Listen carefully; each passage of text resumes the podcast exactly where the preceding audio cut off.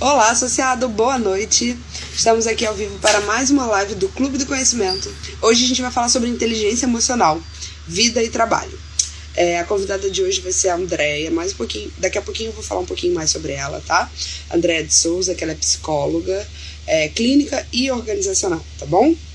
Eu vou falar dela um pouquinho mais pra frente, mas agora eu queria dar um, aqueles famosos recadinhos, né, para você associado que está assistindo a nossa live do Clube do Conhecimento. É, nós, nós teremos esse mês de junho evento no Clube Megaville. Nos dias 4 e 5 a gente vai ter Arraiá, festa junina, no, no nosso Clube Megaville. Uh, você que gosta, você que já frequentou o clube, não perca essa oportunidade. A gente vai ter várias é, barracas de, de comida típica, né? Então vai ter bastante coisa legal lá no, no Megaville. E uma novidade, até o final de setembro a gente tem um, um valor de convidado é, promocional. O Megaville deu essa incrível novidade pra gente. Então até o final de setembro o valor do convidado assiste uh, está por 30 reais, isso mesmo. Então a gente pagava 56 então, até o final de setembro, 30 de setembro, a gente está com valor promocional de 30 reais para você levar seus convidados no Clube Megaville. Tá bom? Tem novidades também lá na área do associado. Você que não tem esse costume de acessar, acessa lá para você ver as novidades. Tem novidades no Benefício Clube, tem bastante coisa legal. Tá bom? É, acessa lá nossos banners que vocês vão estar vão tá por dentro dessas, dessas novidades que a gente traz aqui em primeira mão para vocês. É, a Andrea já está aqui conosco na live. Vou convidar ela para entrar na nossa live. Antes disso, eu queria fazer até um, dar um recado. Ela vai estar tá hoje conosco, né? E ela vai sortear um livro sobre saúde emocional. Então, se você quiser participar desse sorteio, tem uma caixinha aqui embaixo que é uma caixinha de pergunta, que é para você mandar a sua pergunta. Ela fica com, com uma interrogação em cima. Então, se você quiser participar desse sorteio, coloque o seu nome lá que é um livro sobre saúde emocional, de autoria dela, tá bom? E também uma sessão de Little Coaching. Vou até confirmar com ela se a gente vai fazer dois sorteios ou se a gente vai fazer um sorteio para a mesma pessoa ganhar as duas, mas eu acho que são os dois, né? Vou até confirmar com ela assim que ela entrar na live, a gente confirma essa informação. Mas então seremos dois sorteios. Um sobre saúde, o livro sobre saúde emocional e o outro a sessão de Little Coach, que também vai ser com ela, tá bom? Vou colocar ela aqui na nossa live.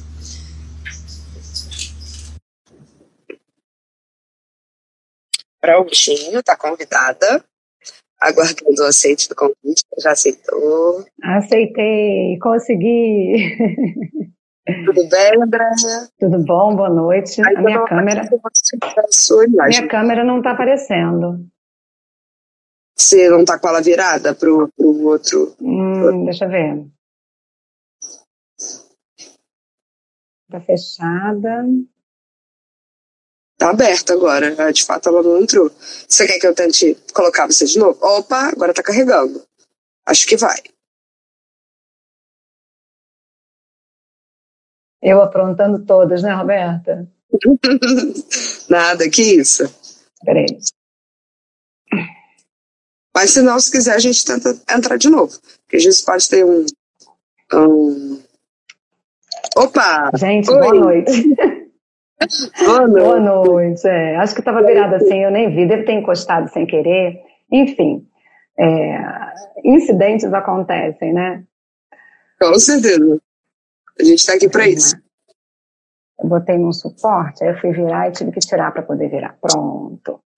Boa Pronto. noite, boa noite a todos e todas. Prazer, Roberto, estar aqui contigo.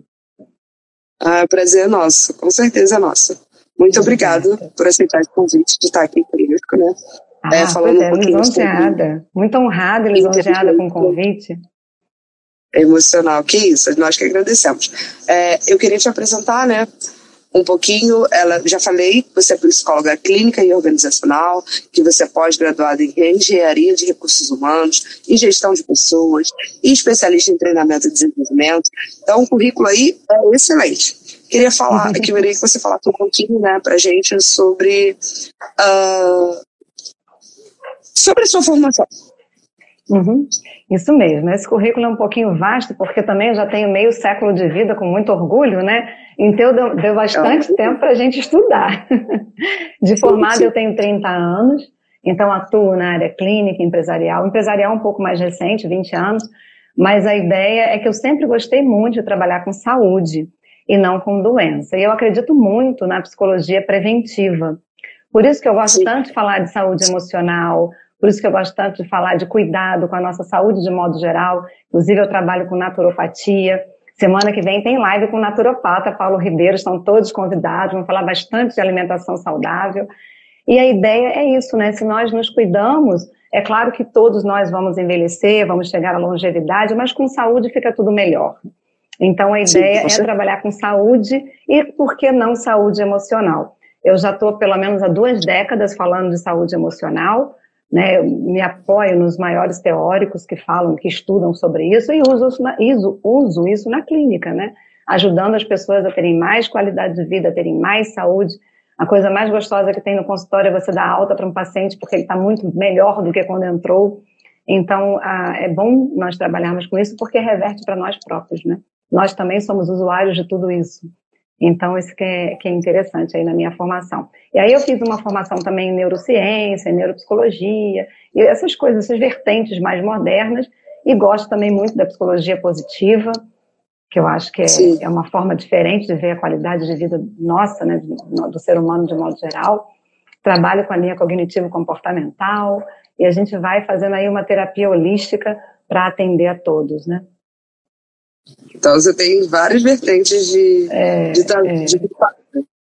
Que bacana. E a, ideia, e a ideia do sorteio, eu escutei você falando, tanto vou sortear o livro Saúde Emocional, que eu sou coautora de um artigo falando sobre a sustentabilidade Sim. das relações, e também uma sessão de Little Coach, né? Porque Little Coach é uma ferramenta que eu uso dentro do programa GPS programa GPS é um guia para a sua saúde emocional que eu faço nas empresas, oferecendo para os gestores e para os colaboradores uma possibilidade de ter mais saúde no trabalho.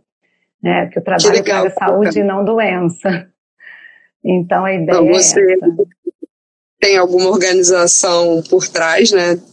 É, e está assistindo a live, a atenção nas falas dela, que é bem importante, sobre Sim. o GPS, não é isso? Isso, isso. Depois vou te apresentar com mais detalhes. A ideia é essa. E queria agradecer o convite, Roberta, mais uma vez. Muito obrigada. Estou muito honrada de estar aqui conversando com você e com todos sobre isso. Agradecer a Cintia Pérez, ó, beijo no coração, que fez Sim, a indicação, né? É sempre amiga, parceira, entusiasta em tudo que faz, então não posso deixar de agradecer. O deputado Renato Zaca também, né, que agora é pré-candidato, enfim, e que é sempre um apoiador, sempre um incentivador também de projetos, inclusive de educação corporativa. Então, gratidão a todos, de verdade. Ele estava aqui conosco na semana passada, ele fez uma ah, excelente.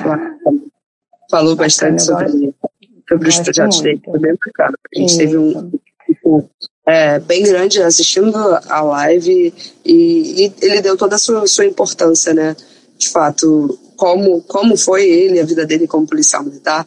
Excelente. Muito obrigado também por ter comentado sobre a Cíntia. A Cíntia está é, tá sendo fundamental aí nos nossos contatos, né? E, e apresentou você que está podendo trazer essa, esse assunto tão importante. É, a gente escuta muito falar, né, hoje sobre inteligência emocional. Tá, acho que talvez seja um, um assunto em pauta, em alta, né? Vamos dizer assim. Uhum. Mas de essa definição, o que, que seria? Mas a saúde, saúde, é, saúde emocional, não, desculpa, é, inteligência emocional. Que também tem a ver com saúde emocional. Então, assim, na pandemia, Roberta, eu observei uma grande necessidade de nós trazermos esses temas aqui para as nossas lives. Então, a primeira live que eu fiz em 2020 foi sobre como ter saúde emocional dentro de casa, nesse processo todo de pandemia. Então, na verdade, ela veio só com um holofote mais forte, porque, na verdade, nós sempre precisamos trabalhar a nossa saúde e a nossa inteligência emocional. Eu queria começar trazendo uma frase que eu gosto muito, vou até ler aqui, que eu já fiz uma colinha para mim, que uhum. traz a percepção do que é a saúde emocional. Quando um arqueiro erra um alvo, vai buscar o alvo, o erro, dentro de si e não no alvo. Se você não acerta o alvo, isso não é culpa do alvo, para melhorar sua mira, melhore a si mesmo. Busque aperfeiçoar-se sempre. Essa fala Sim. é do Gilberto Arland, que é um escritor francês que trabalhava na área de administração empresarial e inclusive muitos cursos de administração usam essa frase para falar disso, né? O que que é saúde emocional ou inteligência emocional? É você olhar para dentro. Porque Sim. quando você olha para dentro, a sua mira melhora. Quando você olha para dentro, você entende melhor o cenário onde você está e as suas ferramentas, as suas armas para lidar com ele ficam muito mais assertivas. Então, o primeiro conceito ele é filosófico, né? O que, que é ter saúde emocional? É você olhar um pouco para dentro de si, entender o cenário que está à sua volta, de preferência um pouquinho mais desprendido, ao longe, para que você possa dar conta das situações. E que situações são essas? Todas no nosso dia a dia. É, eu estou falando aqui da, da, cidade serrana de Nova Friburgo, mas eu sei que o Rio de Janeiro tem problema de trânsito, de segurança, aqui também tem, mas muito menos. Então, são situações do dia a dia que testam a nossa inteligência emocional. Quem tem em casa filhos, tem gente que está em casa com família, sabe que criança testa a nossa inteligência emocional. Quem tem pessoas eu... no trabalho, tem. É coleção ou umazinha só? É umazinha só. Ih, que é, dá mas que vale por 10. Mas que vale por 10. É. Então, também tenho. Tenho uma pré-adolescente de 11 anos. Então, na verdade, qual é o diferencial da inteligência emocional? É você olhar para dentro. Você vê os seus pontos fortes, os americanos chamam de stakeholders, aquilo que te dá sustentação, e você observar os seus pontos mais vulneráveis, vulneráveis para cuidar deles. Então, ter Sim. saúde emocional é olhar para dentro, ver o que, que eu tenho de ponto forte, ver o que está mais vulnerável para eu poder cuidar, não necessariamente num processo terapêutico, eu vou dar um monte de dicas aqui interessantíssimas, que independem de processos terapêuticos, e principalmente você querer essa saúde emocional para você. Uma coisa importante, antes da gente entrar propriamente nos conteúdos, é que quanto mais saúde emocional você tem, maior é a sua imunidade. E quanto maior e melhor é a sua imunidade, menos você adoece. Então, quer dizer, muitas vezes os nossos problemas físicos, e tem várias doenças que são psicossomáticas, elas vêm da baixa qualidade da nossa inteligência emocional. Então, às vezes, quando você trabalha inteligência emocional, você tem a chance de ter mais saúde, de verdade, né? Saúde não só mental, mas física. A doutora Louise Rey, não sei se vocês conhecem, eu, eu recomendo a literatura dela, ela conseguiu mapear uma lista de doenças físicas que vêm de questões e impactos emocionais. Eu tenho toda essa lista aqui sempre. Por quê? Porque muitas vezes, Louise, deixa eu escrever aqui. Eu recomendo qualquer leitura dela. Louise hum. Com H. É, tá aqui. Louise Rey. É, ela é uma psicóloga e ela estudou americana e ela estudou muito as doenças psicossomáticas à luz dos comportamentos emocionais. Então, quanto mais saúde emocional, mais chance você tem aí de ter saúde, inclusive física. E aí, falando assim de uma forma bem rapidinha do conceito, o que, é inteligência? Nós estamos falando de inteligência emocional. O que é inteligência? Inteligência é uma capacidade que nós temos de ter uma série de características intelectuais e usar essas características intelectuais a nosso favor. Até a década de 60, inteligência era medida num teste de QI, quociente de inteligência.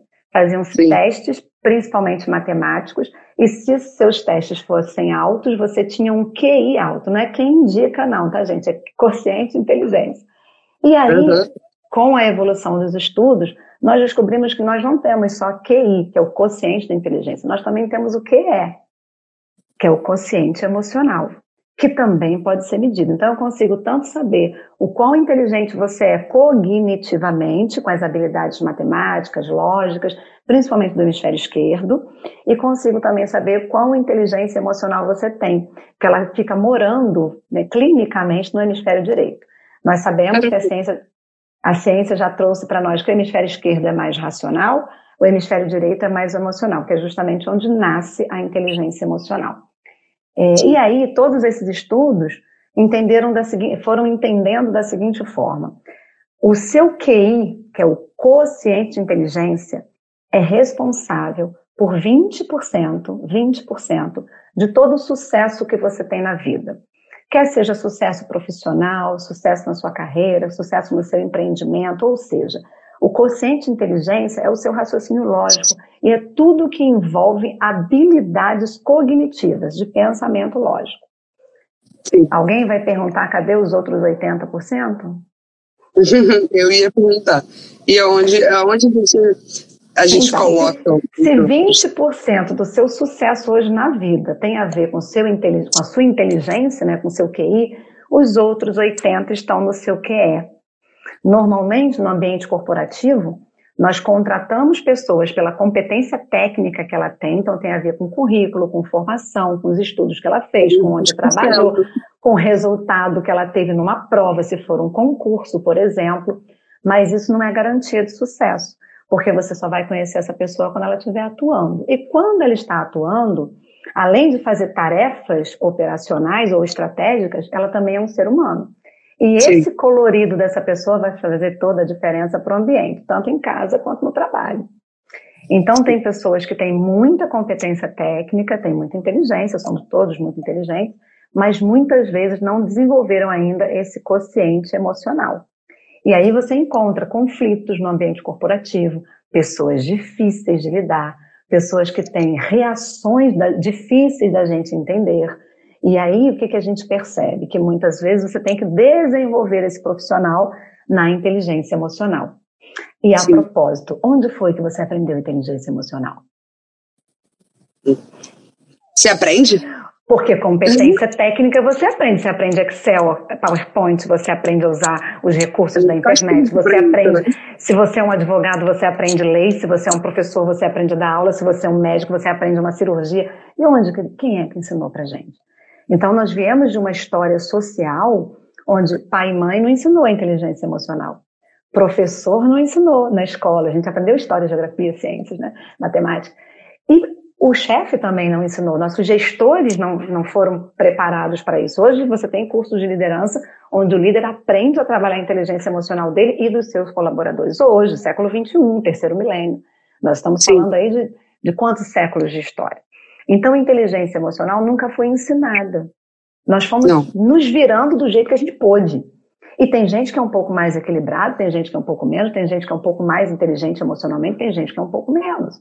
Então, a ideia de falar de inteligência emocional é buscar essa nossa percepção do nosso momento de vida, de quanto nós estamos usando isso a nosso favor e o que, que pode melhorar. Então, respondendo Sim. a sua pergunta, o que, que é inteligência emocional? É a capacidade que eu tenho de atuar no meio onde eu atuo, pode ser no trânsito, no trabalho, na escola, onde for, nas condições que estão à minha volta, mas de uma forma mais adequada. Eu consigo estar naquele ambiente de uma forma mais adequada. Tem uma pessoa escrevendo aqui, ó, inteligência e depressão podem andar juntas? Podem. Você pode ter inteligência, mas naquele momento está fragilizado. E o bacana de você perceber isso, quem foi Márcia Amaral. Beijo, Márcia. E o bacana de você perceber que é inteligente, mas está passando por um momento de sensibilidade, é entender por que, que essa sensibilidade está acontecendo agora. E dar uma olhada nisso, né? Para poder faz continuar parte da inteligência emocional, essa é, percepção, essa fragilidade.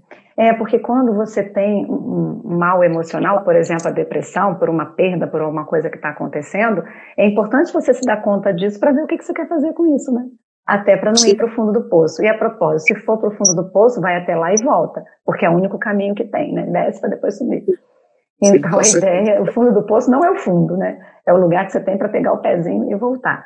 Então a ideia é, você pode trabalhar a inteligência sim, mas pode ter uma questão emocional mais tristonha, mais depressiva, em sofrimento por alguma questão, que não vai impedir de você rever essa questão.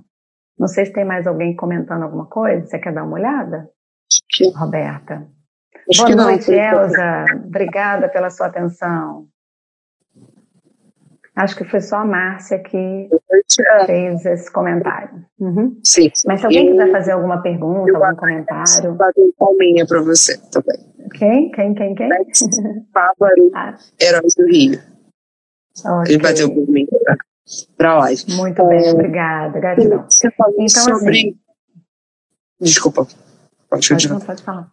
Uhum. Você, Você falou sobre, é, sobre a, a, a, inteligência emocional, né, de fato. Uhum. E quem, quem ensina, né? Você acabou de dizer que a gente. Uh, é, são habilidades nossas, né? É, e falou sobre os ambientes. É, estar dentro de um ambiente, é, nas condições que eles permitem e trabalhar com, com, a maior, vamos dizer, assertividade, posso falar assim, dentro das condições que a gente tem. Né? como é desenvolver essa, essa desenvolver ou ter essa inteligência emocional no ambiente de trabalho? Sim.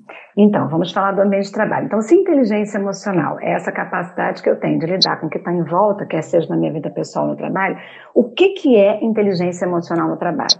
Para entender isso, eu trouxe Gardner, que é um pesquisador que falou disso desde 1989, foi ele que criou a teoria das inteligências múltiplas e da inteligência emocional. Ele diz o seguinte: no ambiente de trabalho, nos cobram várias ações que acabam sendo comportamentos e acabam sendo também aptidões. Então, você tem lá inteligência lógica e matemática, se você vai fazer uma planilha, se você é do financeiro, se você é da contabilidade. Você tem inteligência espacial, se você trabalha com logística. Você tem inteligência musical, se você é uma, uma, uma parte da empresa que tenha mais artística ou mais ligada a eventos, por exemplo, né? A inteligência sinestésica, que é justamente sensibilidade, percepção, ver o ambiente, conhecer as pessoas. A verbal e linguística, se você vai dar um curso, uma palestra, você tem que se comunicar com seu chefe, com seus amigos. Você está trabalhando inteligência verbal e linguística, tem que fazer um relatório, tem que escrever um formulário, fazer uma ata de uma reunião. Então, você vai usando no trabalho inteligências múltiplas para dar conta de tarefas múltiplas. Algumas pessoas são mais especialistas, né?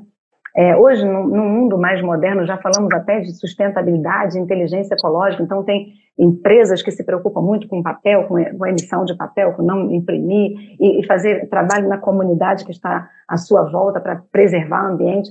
Então você vai usando uma série de inteligências. Mas também existe uma inteligência, que é a tal emocional, que precisa ser usada no relacionamento com as pessoas do seu trabalho e com as suas próprias relações. Então, o que, que é inteligência emocional no trabalho? É a soma da sua inteligência interpessoal, eu comigo mesmo, e intrapessoal, eu com o outro. Você só consegue medir a sua inteligência emocional quando você consegue ver a tua interrelação com o seu chefe, com o seu colega, com o seu superior, com o seu subordinado, com a empresa como um todo. Porque lidar com você mesmo é o primeiro desafio. E aí Sim. você precisa entender os seus pontos fortes, também conhecidos como stakeholders, e as suas fraquezas. Porque isso é importante para você entender qual é o seu ponto fraco para trabalhar. Mas lidar Sim. com o outro é o grande desafio. Por quê? Porque o que vem do outro você não sabe, você não tem como prever. Você não tem como prever que vai dar bom dia para uma pessoa e ela não vai responder. Você não tem como prever que vai pedir uma tarefa para uma pessoa e ela não vai prestar atenção a essa tarefa e vai fazer uma coisa completamente diferente. Você não tem como prever o mau humor de um colega, de um chefe ou de um subordinado seu num dia de trabalho. Então, inteligência intrapessoal é a soma entre as duas inteligências, né? A, desculpa, a inteligência emocional é a soma das duas inteligências. A interpessoal, eu e o outro, e a intrapessoal, eu e eu mesma. E quando a gente fala da soma, das, é soma mesmo, é o quanto você consegue se perceber e perceber as reações do outro. E decidir, aí por isso que é chamado inteligência, e decidir o que você vai fazer. Porque o conceito de inteligência lá do QI, quando a gente fala de inteligência intelectual ou cognitiva, é você observar o que está à sua volta e decidir o que vai fazer com ela. Vamos pensar na inteligência da humanidade. Uma vez um homem inventou a roda.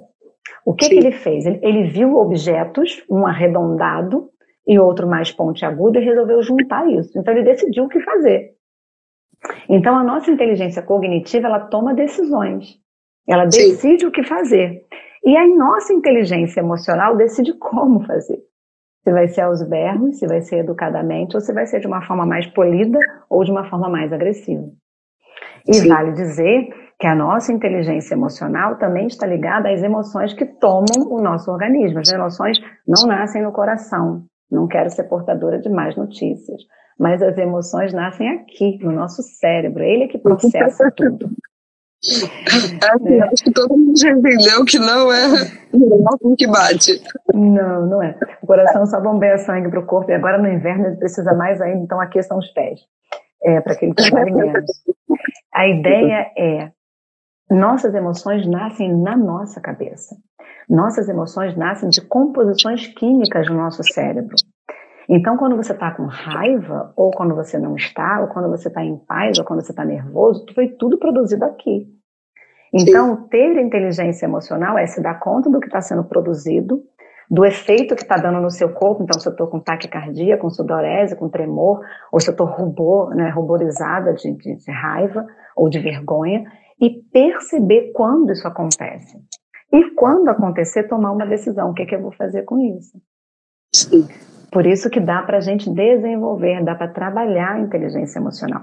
Tem uma frase de Rousseau que diz o seguinte: se é a razão que faz o homem, é o sentimento que o conduz. Então você pensa racionalmente, mas você é conduzido pelos seus sentimentos.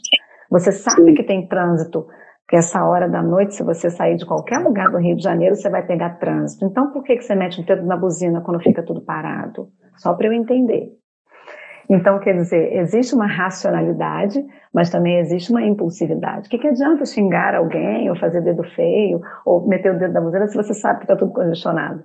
Eu me divirto com essas coisas quando eu estou por aí. Porque o que, que mostra? Mostra, eu me divirto. É, mostra o quê? Que essas pessoas que estão buzinando, que estão gritando, que estão agressivas, estão fazendo algo contraproducente. Porque, desculpa, dedo no buzina, dedo né, apertando a buzina não faz o trânsito andar mais rápido. Não, não mesmo. E, xingar um coleguinha que fecha você num cruzamento, que os coleguinhas fazem isso no trânsito, eles fecham a gente no cruzamento. Não vai fazer o coleguinha aprender nada com isso, né? Então a ideia é, quando você vê essas atitudes mais acirradas, mais absurdas, você já percebe de longe, olha, está faltando aqui alguma coisa. Por exemplo, inteligência emocional para lidar com essa situação, porque xingar não vai resolver, apertar a buzina não vai resolver. Tem gente que até atira, né? Enfim, tem coisas graves sim. que acontecem no trânsito sim, sim. por, por intolerância, né? E por falta de inteligência. Essa Oi? capacidade da, por infrações de segundos, com essa com essa impulsividade, né? É, é não tem esse controle. Eu acredito que não tem esse controle Está muito pequeno atualmente. É. Eu tenho percebido, esses são estudos recentes que estão sendo feitos, inclusive antes da pandemia, que nós estamos vivendo uma coisa chamada estresse crônico na sociedade. As pessoas estão muito estressadas, as pessoas estão muito reativas. É, tem uma brincadeira do senso comum que fala assim: as pessoas estão tão estressadas que quando pisam no meu pé eu peço desculpa.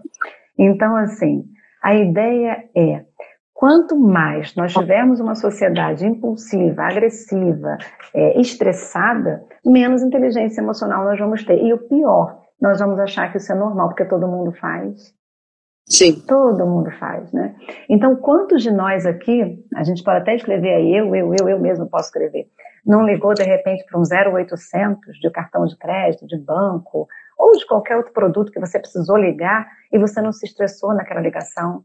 Porque a pessoa fez você repetir coisas, porque ela pediu seus dados, ou porque ela não te deu uma solução para o problema que você teve. É, telefonia, então, né, operadoras de celular, enfim. E aí, quantas vezes eu vejo as pessoas é, xingando quem está do outro lado da linha, reclamando que é, não resolveu o meu problema, gritando, enfim, ameaçando. Por quê? Porque o nível de estresse é tão alto que qualquer mínima frustração, a nossa reação é muito desfavorável. Então, inteligência emocional tem a ver também com inteligência intra e interpessoal, com certeza, mas com nossas frustrações. Sim. Como é que nós é. lidamos com as nossas frustrações? Dizer que uma pessoa calma, aparentemente calma, né? Externamente calma, é uma pessoa com uma grande inteligência emocional, com muita inteligência emocional, não sei como é que a gente definiria, né? Existe uma medida à, à inteligência emocional? Isso, existe medida assim. É, não, a gente não tem como valorar com exatidão se uma pessoa calma e tranquila tem inteligência emocional ou não, simplesmente por ela ser mais pacata ou mais moderada, ou simplesmente ser uma pessoa mais mansa. Isso não é garantia. Mas tem uma possibilidade, sim, de nós medirmos literalmente a inteligência emocional. E aí o Goleman, ele traz cinco medidas para a inteligência emocional. E são fáceis de medir, inclusive fáceis de desenvolver. Ele diz o seguinte: você tem que ter. Oi? Vou anotar, pode falar. Vamos anotar, vou... vamos lá. Então, ele, tem, ele diz o seguinte: que capac... você tem que ter capacidade, vamos trabalhar a nossa capacidade de identificar os nossos próprios sentimentos e os sentimentos dos outros. Além disso, você precisa, além de identificar, é, motivar as pessoas a terem sentimentos mais suaves, mais leves do que mais agressivos e intensos. É, vale dizer aqui que pessoas muito agressivas, muito arrogantes, muito barulhentas, muito densas, geralmente são pessoas que estão se defendendo de alguma coisa, né? Porque quando você não precisa se defender, você também não precisa atacar. Então, Sim. existe uma possibilidade de uma pessoa mansa ter um pouco mais de inteligência emocional do que uma pessoa agressiva? Existe, porque o agressivo está sempre jogando em cima do outro toda a sua agressividade, todo o seu mau humor, toda a sua insatisfação e frustração. O que não quer dizer que em outro momento ele não possa ter inteligência emocional. Inteligência emocional é um estado de espírito. Inteligência emocional é uma conquista e ela vem aos poucos na, em nossas vidas. Tem momentos que eu tenho muita inteligência emocional, principalmente quando eu estou lidando com a minha filha que ainda faz, tem condutas opositivas, mesmo aos 11 anos, criança de 11 anos faz pirraça. É, e tem outros momentos que eu não dou conta, então a gente não é 100%. eu descobri isso há poucos dias. É, eu achava que não tinha mais isso, não, mas descobri há poucos dias. Por quê? Porque não sabe lidar com a frustração e reage do jeito que ela pode. Então, assim, e, e tem coisas que você está mais preparado para lidar. Vamos falar do ambiente corporativo, antes de falar das cinco medidas. Vamos supor que eu tenho uma pessoa na minha equipe, independente de ser meu chefe, ou meu colega de trabalho, ou meu subordinado, que está sempre de mau humor. Eu já sei que todos os dias no trabalho eu vou chegar e vou encontrar essa pessoa de mau humor. Vamos supor que essa pessoa esteja sempre reclamando. Mudou o procedimento, ela reclamar e mudou o procedimento. Nunca mudou nada, aqui não muda nada.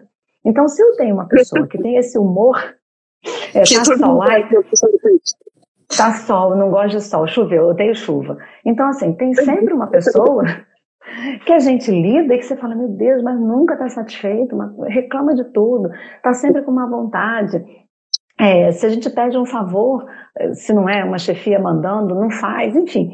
Quando você percebe essa pessoa, você já mapeia o comportamento dela, você já sai de casa sabendo que vai encontrar com essa pessoa. Sim. Se ela for seu chefe, então, se ela for seu colega de trabalho, ela for o seu subordinado. Então, esse tipo de situação é uma situação prevista e que você pode se preparar para ela. Você pode criar estratégias para lidar com essa pessoa, inclusive pode se divertir com isso, ao invés de se aborrecer. Então, sabe quando você vê uma pessoa fazendo tempestade no copo d'água, você fica assim, não, deixa eu lá ajudar a não afogar, né? Então, a ideia é você perceber o quanto essas pessoas acabam se afogando em copos d'água da agressividade, da violência, da irritabilidade, do mau humor, e você ter uma postura diferente. Isso é previsível. O trânsito é previsível. Talvez um cliente não seja previsível se você atende clientes, né?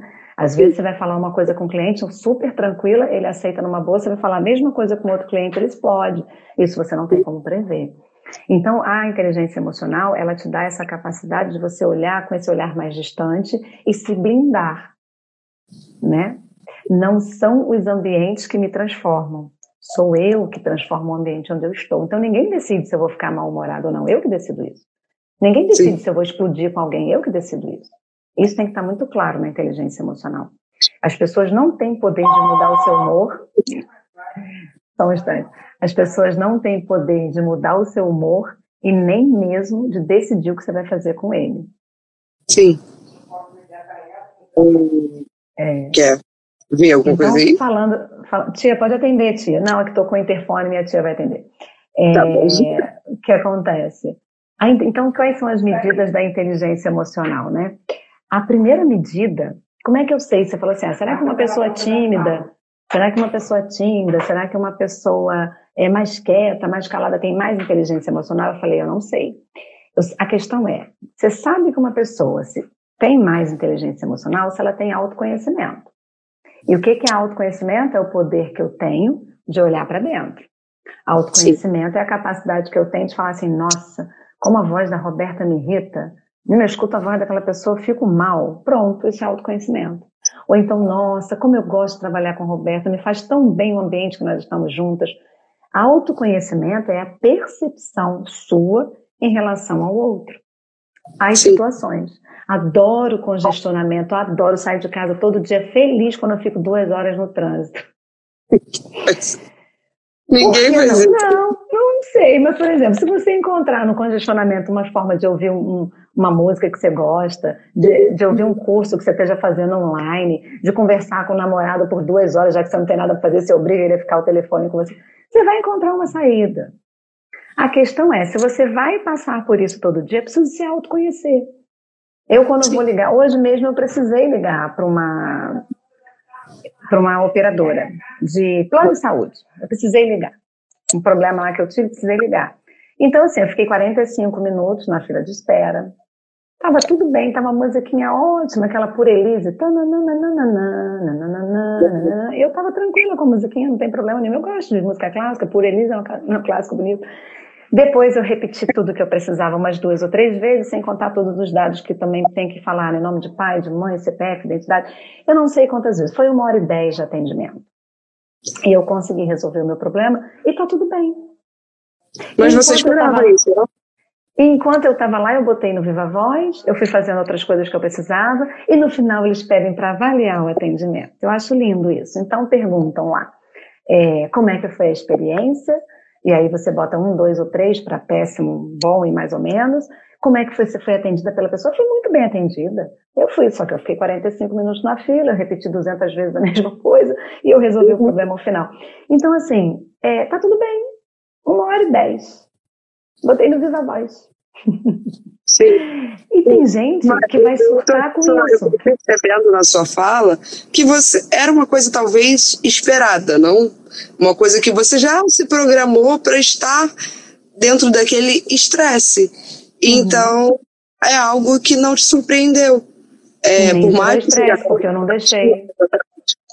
Por mais que fosse cansativo é, é, de falar várias vezes sobre o mesmo é. problema, escutar perder ali, né, 40 minutos, uma hora e 10 do seu uhum. dia para começar, 40 minutos para começar a resolver um problema. Eu acho que, que, que é, é, é, um, é um ambiente estressoso. Mas você já é um sabia treino. que ele é estressante. É um treino. É um treino porque eu não ligo para lá todo dia. Porque eu não tenho problema todo dia com isso. Sim. Isso é uma exceção à regra da minha, da minha agenda. E tem que ser eu. E tem, não tem outra pessoa para fazer, tem que ser eu. Então, na verdade, você pode fazer escolhas. E aí nós vamos falar das medidas. Como é que você sabe se a pessoa tem ou não tem essa inteligência emocional e em que grau ela está? Cinco medidas, ó, dedos de uma das mãos. Primeiro, autoconhecimento. E aí vamos falar de cada uma. Segundo, gestão das emoções. Hoje eu fiz gestão das minhas emoções. Eu tenho que fazer gestão das minhas emoções todo dia? Não. Hoje eu precisei. Porque para fazer uma chamada dessa com um sorriso nos lábios, respira, né? Enfim. Automotivação. Tem coisas que só eu posso motivar a mim mesma. Tem coisas que não tem a ver com dinheiro, não tem a ver com chefia, não tem a ver com tapinha nas costas, tem a ver com a minha percepção. Empatia, que é a capacidade que eu tenho de me colocar no lugar do outro. Eu vejo as pessoas buzinando no trânsito, eu vejo as pessoas xingando, eu vejo as pessoas dando dedo feio, mas eu escolho não fazer a mesma coisa. Em outras situações de trabalho também. Eu vejo pessoas fazendo coisas muito desfavoráveis, eu escolho não fazer igual.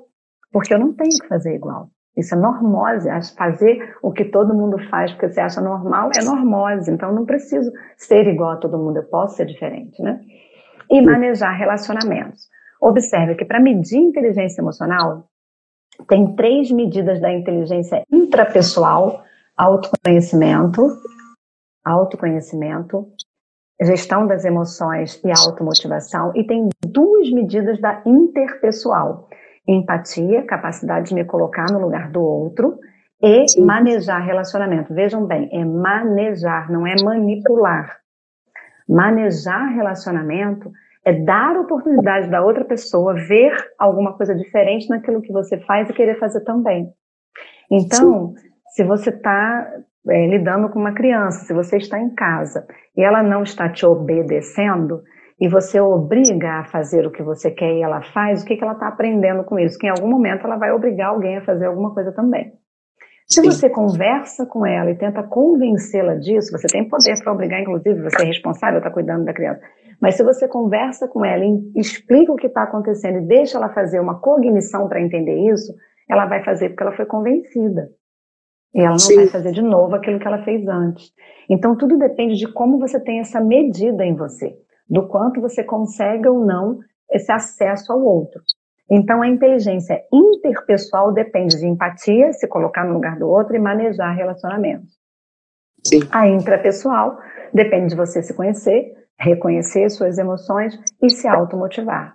Então, é muito importante no ambiente de trabalho você perceber o que que te motiva.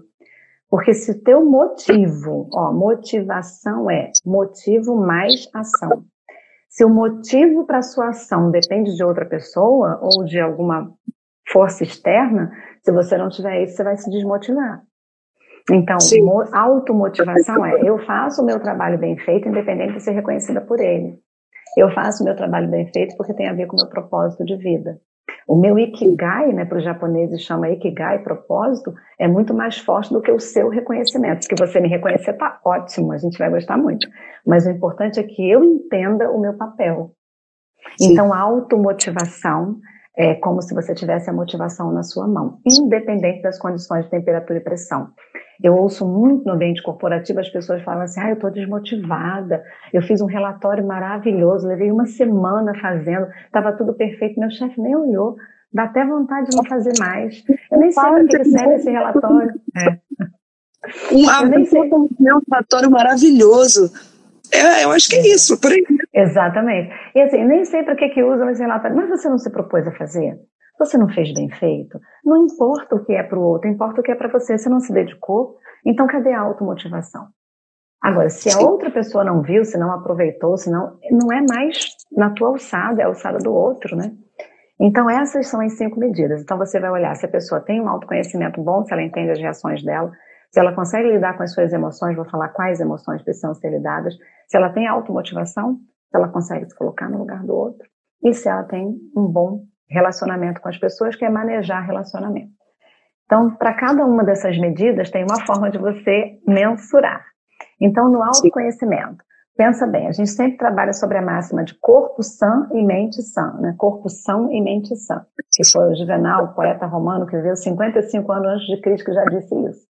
Então, autoconhecimento é olhar para você, ver como é que está a sua saúde emocional.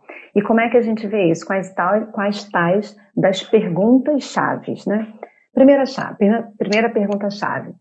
É, como é que você pensa? Você pensa é, que as pessoas são sempre inimigas suas ou são sempre amigas? Você sempre você pensa que todo mundo é culpado ou todo mundo é inocente? A forma de pensar vai te posicionar em relação às pessoas. Então, da onde vêm os problemas? Das ideias das pessoas, de como elas pensam e principalmente dos comportamentos. Se eu acho que todo mundo é gente boa, qual é a minha tendência? Ser gente boa com todo mundo. Se eu acho que todo mundo não é bacana, qual é a minha tendência? Não ser bacana não com ninguém, né? Então, a ideia do autoconhecimento é você perceber as suas tendências e as tendências de quem está à sua volta e decidir o que você vai fazer com isso. Então, você pode ser pontual no seu trabalho ou nos seus compromissos familiares e conviver com pessoas que não são pontuais e está tudo bem. Está tudo Sim. bem. Não tem problema nenhum. Porque ele faz as escolhas dele e você faz as suas escolhas. O que não pode é você falar assim: eu não vou chegar cedo, não, porque meu chefe mesmo que não dá exemplo não chega. Eu não Sim. vou chegar a hora certa, não, porque eu marco uma pessoa, a pessoa me atrasa duas horas. E aí você começa a criar um conceito que é que é do outro, mas para você. Então você faz as suas escolhas. Você pode ser pontual, você pode ser assíduo, você pode ser gentil com as pessoas, você pode escutar o outro, independente de ganhar isso de volta ou não. Até porque, quando nós fazemos espontaneamente, nós acabamos contagiando as pessoas. Ao invés de deixar que elas nos contaminem, né? Uma diferença grande entre contagiar e contaminar, né? Então, quando eu contagio alguém, eu levo ela a pensar de uma forma diferente, a agir de uma forma diferente. Quando eu contamino, eu vou no, no fluxo da laranjinha podre, né? Que sempre tem. E aí, lá no autoconhecimento, que, como é que você sabe se você tem autoconhecimento? Pelas condutas que você tem. Existem algumas condutas que mostram o quanto você tem autoconhecimento. Exemplo. Uma pergunta na... Posso até fazer um? É, de Denise, ela botou, evitar aquilo que você não gosta demonstra autoconhecimento? Sim, porque naquele momento você não sabe lidar com isso. Então, você se afasta. O que não quer dizer, Denise, que você não possa aprender a lidar com isso e dali a pouco você poder enfrentar isso. Então, tem alguns momentos que inteligência emocional é não mexer naquilo que você não dá conta. Sim. Depois você vai se revisitar, você vai repensar e aí sim, agora eu estou pronta para lidar com isso. Vou dar um exemplo. Vamos supor que você lide com uma pessoa muito difícil. Só de ouvir a voz da pessoa, seu coração palpita, você fica suando frio, você sente uma raiva muito grande, as bochechas vermelhas. Num primeiro momento, você não deve buscar o um enfrentamento. O que você vai buscar é entender por que, que você dá poder a essa pessoa para ela fazer essas reações negativas, né? Essas reações negativas. Depois que você entender isso, aí você vai começar a tentar lidar melhor com essa situação e quem sabe até lidar melhor com essa pessoa. Mas quando você estiver pronta para isso. Porque se eu não estiver pronta, eu caio na armadilha. Né? Aí eu acabo me estressando, enfrentando. De não lidar com aquilo naquele momento é. É inteligência é, emocional, porque você não vai dar conta, para que, que você vai mexer nisso agora? É um autoconhecimento. E você é, mas até... não lidar nunca. Não, não, não é... nunca não, não é recomendável, porque você perde a oportunidade de aprender, né? Eu, eu, trabalho em sala de aula há muitos anos, dando curso, palestras, né?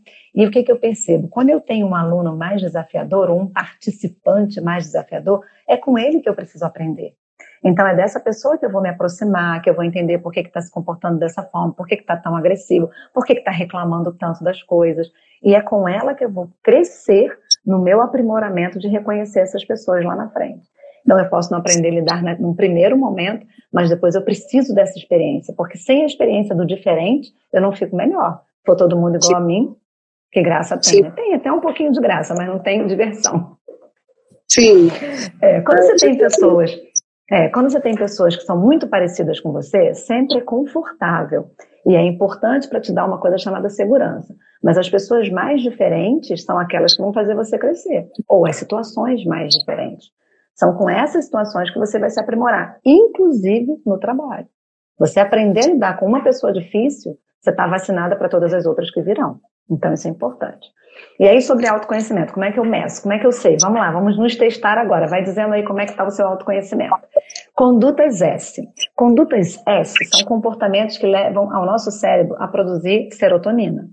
Quando ele produz serotonina, a gente está vibrando sobre o bom humor, sobre o bem-estar, sobre a boa vontade. São esses três Bs que a gente trabalha. Sim. E o que, que faz para você ter condutas S, né? Vamos lá, listinha. Serenidade. Você está serena. Por isso que quando tem congestionamento, que você fica duas horas, você pode aproveitar para escutar uma música que te relaxe, para fazer uma meditação, para conhecer um passageiro novo se você está num coletivo, para conversar com alguém no Viva Voz se você estiver dirigindo, buscar serenidade, porque se você focar no trânsito, você vai chegar estressado onde você tiver que chegar. E muito estressado, e aí você vai desandar tudo. Silêncio. Nós não temos muito hábito de fazer silêncio, nós não sabemos ficar quietos. Né? Então, muitas vezes, quando você fica quieta, você para para sentir, você para para pensar, e você não reage impulsivamente. Então, trabalhar a minha serenidade, é, eu tenho uma paciente que ela fala agarrar minha serenidade, agarro minha serenidade, agarrar sua serenidade. Trabalhar o silêncio, nós falamos o tempo todo. E às vezes a gente não consegue nem ouvir o outro. Sim. Então começa a curtir o silêncio. Tem alguns exercícios da PNL, que é a programação neurolinguística, que te, te sugere ficar quieta. Fica quieta num cantinho, fica quieta vendo uma paisagem, fica quieta no momento que você puder ficar sozinha escutar seu batimento cardíaco, escutar sua respiração, né? fazer uma respiração de relaxamento. Oh, o tom de voz até mudou quando eu penso em silêncio, né? É buscar sabedoria, porque sabedoria tem a ver com conhecimento, mas conhecimento demais não te dá sabedoria. Eu percebo agora, nesses tempos modernos, inclusive de pandemia, as pessoas fazendo um monte de curso online, lendo um monte de coisa, o tempo todo passando o dedinho lá no celular para ver a foto de sei lá o que que tem nas redes sociais, nada contra. Só que esses excessos não te trazem sabedoria. É, eu não sei no que a pessoa é, ganha com isso, além de serotonina, que está produzindo, é claro, né, pela tarefa cumprida, mas de sabedoria. Então, sabedoria é você saber escolher o que, que você quer saber. Eu tenho que assistir ao jornal para ser uma pessoa bem informada? Tenho, mas eu posso escolher o que eu quero saber. Eu, quero, eu posso escolher no que, que eu vou me especializar. Eu posso escolher não saber tudo. Eu não sei tudo. Que bom que eu não sei tudo.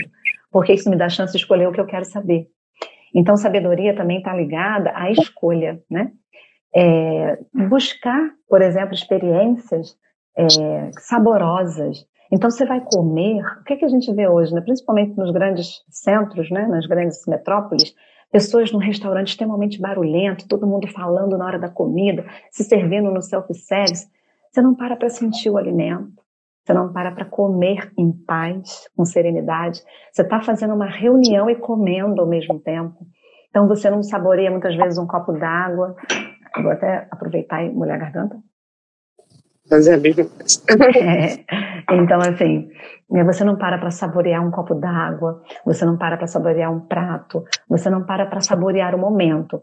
Eu percebo muito e é só uma reflexão, não é uma crítica, que as pessoas estão o tempo todo postando coisas. Vai tomar um café, posta o café. Vai beber uma água, posta a água. Vai comer uma comida bonita num prato bonito, posta. E o quanto você saboreou esse momento? Que eu vou saborear lá olhando o que você postou. Bacana. Mas e você? Você parou? Teve uma vez, aconteceu um episódio comigo, que eu fui com uma amiga a uma churrascaria e ela não conseguiu comer ela só postou as fotos. Ela não conseguiu comer. E aí, em dado momento, é, e aí, em dado momento, a gente estava já terminando né, as comidas todas e tal. E eu falei, você não vai comer? Ela, ah, é verdade. então, assim, ela, ela saboreou mostrar para as pessoas, mas não saboreou estar ali conosco. E assim, e as pessoas não percebem isso. Além disso, né, a questão do sorriso. A gente tem até um, um, bloco carnavalesco no Rio de Janeiro dizendo que simpatia é quase amor, né? Então a ideia é o seu sorriso faz diferença para você. Quando você está com a testa franzida, com a cara amarrada, de cabeça baixa, baixa, né? Você não tem essa expressão agradável. Então, o sorriso, ele atrai empatia, ele atrai, atrai, atrai sorriso também. Claro que você não vai ficar rindo o tempo todo, feito uma hiena, não é esse o exagero. Mas você ter uma expressão agradável faz com que as pessoas se atraiam por você. E a atração no sentido de engajar-se no que você está fazendo. Você vai fazer uma reunião sobre um assunto tenso e você começa com, com a sua expressão facial muito tensa, todo mundo sai dali tenso. E você fala, gente, é realmente desafiador, a gente vai ter um, um pedaço aí bem diferente para passar, mas nós vamos dar conta. Pronto. Você está falando de uma coisa difícil, mas está falando do que lá na frente vocês vão alcançar. Então, trabalhar o sorriso é importante. Por quê? Porque isso vai trazer ânimo, isso vai trazer sentimentos mais nobres, como, por exemplo, gostar daquilo que você faz. Isso vai trazer apreço seu pelas pessoas e vice-versa. Além das próprias amizades que nós precisamos. Né? Você não precisa ser amiga né, BFF das pessoas, mas ter uma relação afetuosa né? e trazer proximidade. Então, essas Sim. condutas, comece a pensar em pessoas que são mais próximas a essas condutas, porque são elas que têm mais chances de terem o autoconhecimento maior. Porque o contrário disso são as condutas é, negativas, né? E aí uma pessoa com as condutas mais negativas, ela tem menos chance de se autoconhecer. Não estou dizendo que ela não vai conseguir, mas ela tem, vai demandar mais tempo, vai ter que amadurecer mais, vai ter que trabalhar outras questões, né? Uhum. É... Tem uma pessoa aqui que colocou uma coisa, Roberta, não sei se você viu, o Alex, falou assim: você poderia falar de adolescentes reclusos em, seu, em seus quartos? Ele, ele coloca sobre isso. Então, é, sobre adolescente, o adolescente ele, ele, perde a sua identidade. Ele era uma criança até dois dias atrás, agora ele está na fase da adolescência, daqui a pouco ele vai ser um adulto daqui a dois dias. Então é muito comum que o adolescente, quando não consegue lidar com essa transição, e é uma transição muito delicada, todos nós passamos por ela, tem gente que um pouquinho melhor, outras nem tanto, ele se reclusa, ele se recluse durante muito tempo. O que uhum. se pode fazer, se você tem adolescentes em casa, é dar esse espaço da reclusão, porque ele precisa, mas em algum momento você resgatar a presença dele. Porque se você não resgata a presença dele ou a sua presença com ele, você vai perder essa história desse adolescente, você daqui a pouco não conhece mais esse adolescente. Então, talvez, para trazê-lo para perto, você precisa entender que jogos ele gosta de jogar, porque se ele está no quarto recluso, ele está fazendo alguma coisa, né? Que filmes ele gosta de ver, e talvez não sejam nem dos seus gostos, né? talvez não sejam nem das suas apreciações, mas vale a pena você entrar nesse mundo para trazê-lo para o seu.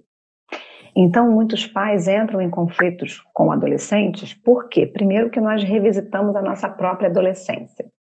Quando Sim. você está com um adolescente em casa, você fica se lembrando da sua e pode ter sido muito difícil. E segundo, porque dá muito trabalho, dá mesmo, você entrar nesse mundo dele. Então, que músicas ele ouve, que conjuntos ele gosta, que jogos ele gosta. Geralmente, se ele está recluso no quarto, ele lida muito com a questão da mídia, né? E principalmente, mostrar o seu interesse para que ele perceba que você está no mundo dele, mas você pode trazê-lo para o seu. E num outro momento, você falar, olha, eu estou fazendo tal coisa, estou lendo tal livro, estou gostando de tal música, descobrir tal coisa e levar para ele. Então você pode começar um relacionamento afetivo com esse seu adolescente, que está muito próximo a você, a partir da referência dele, do mundo dele. E Sim. pode ser que você descubra, descubra coisas até que também sejam do seu agrado, ou não, muito difícil, mas pode acontecer. E aí, o que, que, vai acontecer? Se você conseguir uma proximidade social com ele, a possibilidade de estar perto dele, você pode abrir outras janelas para o emocional dele, para, porque ele está buscando, porque ele está querendo, e que de repente nem é um entendimento muito claro para ele. O adolescente sofre de choque de identidade nessa época. Tem coisas que ele está rejeitando da infância que ele não aceita mais, tem coisa da vida adulta que ele quer para ele, mas ele não sabe como fazer, e tem o, as emoções dele no meio disso tudo, que são os hormônios que mudam muito. Não sei Sim. se eu te respondi, não sei se ajudou, fala comigo se era mais ou menos isso que você estava buscando, Alex, por favor. Mas é um caminho, né? um caminho do, do entendimento, de entrar no mundo dele. Eu tenho até uma pessoa que fala assim, entra no delírio dele, depois você leva ele para o seu. É... Ai, que legal. Sim. Sou tetraplégico, fui baleado em combate e autoconhecimento salvou minha vida. Nossa, parabéns, que bom saber desse depoimento. Vamos fazer uma live juntas, amigo, depois deixe seu contato aqui pra gente. Vamos falar isso, você também é resiliente ainda, não sabe, ou se sabe não disse aqui. Porque resiliência é quando você entra numa situação muito trágica e sai dela melhor do que quando você entrou. Então, também tem traços aí de resiliência. É... Depois fala com a gente aqui no particular. Você sabe quem é? Alex Fa... Favaro? Acho que é Favaro. Depois falar uhum, com a gente, Alex. Bom, e aí, como é que você sabe que uma pessoa... Faço contato é... para ela. Assim, como é que eu sei que uma pessoa tem pouca inteligência emocional? Agora vem a hora da gente se olhar, hein? Ressentimento, raiva, impulsividade, agressividade o tempo todo, rancor, é uma pessoa resistente, é uma pessoa que acha que ela está certa o tempo todo, só ela tem razão.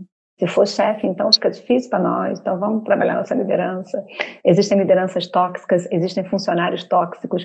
Então, quanto mais uma pessoa é densa, quanto mais uma pessoa é intensa negativamente, menos inteligência emocional ela tem no quesito autoconhecimento. Sabe por quê? Para ela, os outros é que têm o problema e não ela. Os outros é que são difíceis e não ela. Entendi. Então ela tem essas características e ela acha que está todo mundo errado e só ela está certa. E ela pode desenvolver algumas doenças também, ó, depressão, ansiedade, desânimo, pode ter toque, enfim, uma série de, de sintomas emocionais advindos desses sentimentos menos favoráveis, né? Sim. E aí, respondi? Deu para a gente ver como é que está o nosso autoconhecimento? Estamos no balanço, meio lá, meio cá. Tem hora que eu sou ressentida, tem hora que eu sou mais agressiva. Mas o importante é o quanto você é muito as condutas, né? Quanto mais. Eu acho que, que o, o, se perceber assim é, é bacana. Isso. Porque você sabe, às vezes, quando você está exagerado em algumas situações, quando você se Sim. coloca e fala, caramba, nessa situação aí não. Aqui eu, aqui eu escorreguei na casca de banana, né? Aqui eu escorreguei na casca de banana, mas aqui eu não escorreguei. Eu digo. Você esse autoconhecimento. Não quer dizer que você falou, né? Não quer dizer que uma pessoa calma o tempo todo. As pessoas acabam tendo essa oscilação, às vezes, de humor ou, ou de um controle daquela emoção é, numa situação estressante, mas essa, essa percepção, essa autopercepção de que aquilo ali não é o seu normal, né? Não é, é a, faz toda a diferença. Exatamente. E outra coisa, o quanto mais eu sou condutas S, de serotonina, de bem-estar, de compreensão, de estado melhor, e quanto mais eu sou condutas R, esqueci de falar das, das condutas que são do R, né? que são do, do, ruins, né, condutas ruins, e que liberam cortisol. E o cortisol é um neurotransmissor que ele é corrosivo, então ele faz mal para o teu organismo, né? Só para vocês terem uma ideia, não quero ser portadora de mais notícias, a cada cinco minutos de estresse, você tem seis horas de baixa imunidade.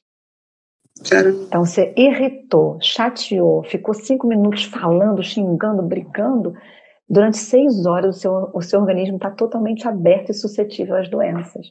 Por isso que a conduta R, né, a conduta ruim, é, é, não é uma boa opção para nós, até para o nosso organismo, né? Porque é ele quem paga por isso, né? É você Sim. que vai ter hipertensão, é você que vai ter sinusite, rinite, né? é você que vai ter problemas gastrointestinais. Então, não é legal a gente trabalhar em cima dessa conduta aí do cortisol. É, e aí, Sim. continuando as cinco medidas, vamos para a segunda medida. A segunda medida trata do controle ou da gestão das emoções. Dá para controlar a emoção, gente? Em alguns momentos, talvez, né? E aí eu volto com esses cinco dedos de novo. Eu, faço, eu não falei lá na formação, mas eu fiz reflexologia palmar e podal, que é da medicina chinesa. Eu trabalho com naturopatia, com essas coisas todas zen aí. Eu sou psicóloga, mas hoje eu sou terapeuta holística integrativa. É, tudo que possa nos ajudar a ter mais qualidade de vida, a viver uma vida mais leve, é o que a gente trabalha. Inclusive, o livro tá, trata disso. E aí tem aqui, nos cinco dedos da mão... Só lembrar, galera, cinco... você aproveita falando, quem está assistindo e quer ganhar o livro da Andrea ou a sessão de Little Coaching, é só colocar o nomezinho aqui nessa caixinha. Tem um, um ponto de, de interrogação, que é onde você coloca as suas perguntas. Coloca seu nome ali, e aí no final do, da live a gente vai fazer sorteio. Então, quem está assistindo. Coloca. Vai lá, pessoal, coloca seu nome né, lá na caixa de perguntas, que depois nós vamos fazer dois sorteios. E aí, na, nas, na, nossas mãos, né, nos cinco dedos, nós temos como trabalhar as nossas emoções, tanto na mão esquerda quanto na mão direita. Então, como é que você faz para dar conta das suas emoções? Primeiro, lá atrás, percebê-las. O que que me irrita, o que que me aborrece, o que que me tira do sério, o que que me faz ficar mais fortalecido, que tipo de comportamento do outro é meu. Mas quando essas emoções invadirem, né, nós temos quatro emoções primárias básicas, né? Amor, alegria, coragem e temos confiança. Então, e, e, o oposto delas, né? Tristeza, raiva, medo e desconfiança. Mas são quatro emoções primárias. Essas emoções estão representadas nos nossos dedos. E quando você estiver sentindo uma delas, as negativas, é claro, você pode trabalhar com uma técnica de massagem podal, né, da sua mão. Então, por exemplo, o nosso dedo polegar, é, o nosso dedo polegar. Depois posso mandar isso para o pessoal poder replicar ou então escrever para eles. O nosso dedo polegar, ele combate a ansiedade. Então, se eu perceber sintomas de ansiedade, estresse, aquela taquicardia que dá na gente quando a gente fica nervosa, às vezes um suor que escorre sem você querer, o rubor do rosto, fica com o rosto vermelho. Você pega o seu polegar com a outra mão, tanto faz um ou outro, e você aperta por um a dois minutos. Pega um cronômetrozinho, bota ali e você segura e aperta de um Só a dois minutos. Só fazer isso. Segurar e apertar de um a dois minutos. Faz um polegar, depois faz o outro. Ninguém precisa ver, né? Você pode botar aqui embaixo sua mão quietinha e ó, só fazendo o aperto do polegar. Não precisa apertar forte a ponto de perder a circulação do dedo, nem fazer fraquinho, como se estivesse encostando. Então, médio. Ó, a força aqui da, da musculatura, um aperto médio. Relaxa a mão e aperta o seu polegar. Sim. E claro, enquanto isso, pode trabalhar a sua respiração. Uma respiração muito boa para você fazer enquanto você faz a ativação do polegar é você puxar o ar pelo nariz. Soltar pela boca. Estou lá segurando meu dedinho, bota um cronômetrozinho para marcar, para não ficar fazendo contagem. Respira, puxando o ar pelo nariz soltando pela boca. Às vezes, respirar é tudo para você ter inteligência emocional. Nós quase não respiramos da maneira correta. E aí você fica mais estressado, você perde as estribeiras, você é impulsivo, simplesmente porque não respira. Não, polegar. Dedo indicador. Indicador combate o medo. Então você pode usá-lo assim, ó, se você quiser deixar de uma maneira mais discreta, ou assim. Estou morrendo de medo, vou fazer uma prova, vou fazer uma reunião, estou nervoso com alguma coisa que está acontecendo, que eu estou com muito medo. Então você faz com o indicador. Dedo, gente, adora esse dedo, mas não é o dedo feio, não. Mas olha que interessante, as pessoas fazem isso no trânsito que eu já vi. É, esse dedo aqui é da raiva. É da raiva e da indignação. Eu falo, deve ser. A sabedoria popular tem a sua, né? As ações populares têm a sua sabedoria. Então, esse aqui é o dedo da raiva. Estou com muita raiva. Então, eu posso segurar assim, pode fazer assim para os outros, não, que é feio. Você pode segurar assim ou assim, né? E sempre os dois, né, para trabalhar, os dois hemisférios. Então, esse dedo é o dedo da raiva. Nossa, que raiva, chega, estou assim chorando de raiva. Trabalha essa emoção. Deixa esse choro sair, mas trabalha essa emoção, porque a raiva vai te levar à impulsividade. Geralmente, raiva e agressividade andam juntos, raiva e mau humor andam juntos. Né? E se esse sentimento está sempre vindo em você, está é, tá descontrolado, pode ser que você perca depois aí a, a forma de trazê-lo de volta, né? Sim. É, e como eu falei, né, geralmente uma pessoa que tem muita raiva, muita agressividade, a pessoa muito grosseira, ela está sofrendo. E o sofrimento é tanto que ela está se defendendo e atacando o outro. Então, esse sofrimento é um sintoma de muita raiva. Sempre muita raiva tem a ver com sofrimento. Depois nós temos o anelar. Esse aqui é um pouquinho mais difícil, mas pode segurar assim ou assim. Que ele vai trabalhar a tristeza. Então, assim, uma tristeza profunda, uma angústia. Acordei hoje, não sei o que aconteceu, não dormi bem à noite, tô, tô me sentindo assim, down. É esse dedinho aqui. Trabalha a tristeza, né? Evitando a tristeza. Inclusive, você pode fazer os exercícios para evitar que esses sentimentos te invadam. Quando você tiver o sentimento, você faz e respira. Dois minutos, um a dois minutos. Faz e respira. E quando você quiser fortalecer isso, eu, eu, sei que eu vou passar por uma situação que eu vou ficar muito nervosa, com muita raiva, então eu já trabalho antes, né? Tira os anéis, né, gente? A pessoa vende anel para live, tira os anéis se você estiver usando, a aliança, no caso do dedo anelar, é, para poder fazer. E o dedo mínimo, ele é muito importante, ele trabalha a nossa segurança. Está insegura, não sabe o que fazer, está indecisa, dedo mínimo, indeciso, né? Dedo mínimo. E uma coisa que ajuda muito é você praticar isso. E depois de você praticar no, né, nos seus dedos, a palma da mão também tem um, um truquezinho. Você pega a sua palma da mão, faz uma leve massagem, vai no meio da palma da mão e segura de um a dois minutos. Pode fechar as mãos também. E quando você faz isso, você trabalha calma e tranquilidade. Sim. Então, assim, nas, na palma da sua mão, você ainda trabalha calma e, e tranquilidade. E, assim, são exercícios possíveis de serem feitos, principalmente para fazer a gestão das minhas emoções. Porque tem emoção que ela invade a gente sem a gente querer. E você precisa, em algum momento, dar conta disso, imagina, né? E... Eu estou notando muito na, na, nas suas falas, né? É, uhum. é, essa, essa percepção. A pessoa já se percebeu que ela está irritada, que ela está, que ela está ansiosa.